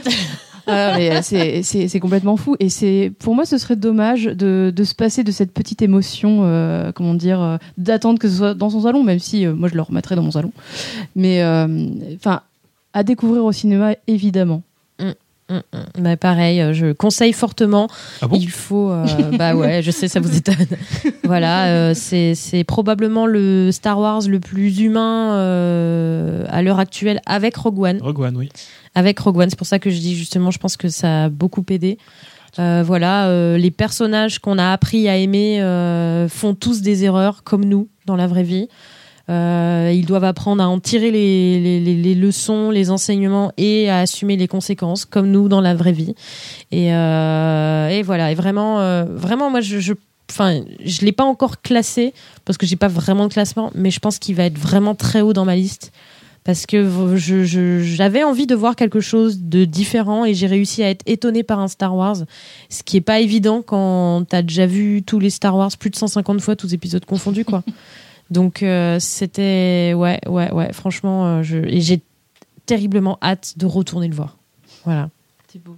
Ah ouais non mais fou. C'est moi la méchante. Mais non. Mais non. Y a pas de non. Nikos aussi, il est un peu méchant. Ah oui, complètement.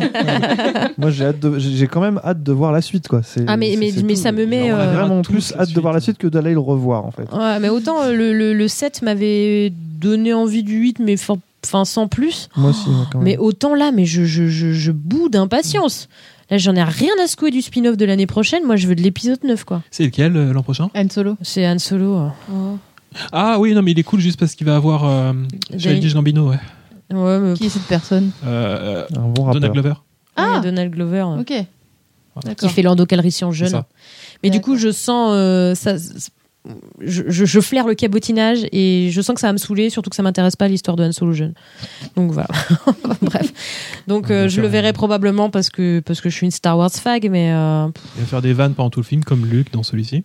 Mais il fait pas des vannes tout le temps. Oh là là, t'exagères. Tu dis ça parce que t'es en colère. Je sais pas. Enfin bref, bon, je pense qu'on va pouvoir arrêter euh, l'émission là. La deuxième partie aura duré plus longtemps, mais bon. Et bien évidemment, nous n'avons pas parlé de tout, chers, euh, chers auditeurs, chers publics. N'hésitez pas à nous faire part de vos remarques. Donc, euh, même chose, commentaires euh, de notre page ou sur euh, Twitter avec le hashtag Hello Central avec un E. Euh, dans le micro, tu m'as pété les oreilles. C'est pas grave. En tout cas, euh, chers auditeurs adorés, j'espère que l'émission vous a plu. Merci du coup, euh, ben, merci Andrea. Bah, merci à vous tous. Merci à toi, Mix. Nikos. Merci à vous, à tous. Merci Brice. Mais euh, merci à toi. Merci Morgane. Toujours un plaisir. Et merci euh, Lord Preston McBacon euh, qui a mis ses petites pattes euh, fluffy sur tous les membres euh, du cast ce soir. Voilà. Qui a fait des mamours à Brice aussi, qui, qui, qui, qui le regarde avec amour et tout. Oh, c'est beau, Et franchement. Ouais, Il y a les deux dans le regard de Brice. Ouais. C'est un chat. Je suis tiraillé entre. Tiraillé. Voilà, bah voilà, Brice est gris. Il est gris Voilà, vis-à-vis de Preston. De toute façon, On en ressort gris hein, de ce Star Voilà, Wars. hein. viens vers le côté, euh, le côté fleuve de la force. Enfin bref, euh, dans tous les cas, suivez l'émission sur Twitter, euh, arobase Allo Central, réagissez, commencez- commentez sur le site, pardon, mettez-nous aussi des petites étoiles sur iTunes parce que ça permet de faire remonter le podcast dans les classements et de le faire donc connaître à plus de gens. Et ouais, c'est comme ça que ça marche. Allo Central est dans tous les cas une émission produite et réalisée par Radio Kawa. Rendez-vous mardi 9 janvier pour un nouvel épisode d'Allo Central. En attendant, bah, on vous souhaite de très très bonnes fêtes de fin d'année. L'épisode est sorti, Noël est déjà passé si vous fêtez Noël. Euh, en tout cas, qu'importe ce que vous souhaitez, enfin ce que vous fêtez, pardon, en famille, tout seul ou entre amis. Amusez-vous bien et euh, on vous souhaite une très très bonne année, un très bon réveillon. Amusez-vous bien. Euh, on espère que vous serez avec nous l'année prochaine. Nous, on sera au rendez-vous. Et vous pouvez également, bien évidemment, nous retrouver 24-24 en streaming, téléchargement et podcast sur le site de Retro Kawa. Et donc, à très bientôt. À Bye bientôt. bye. Et que la force soit avec vous. May the Always. force be with you.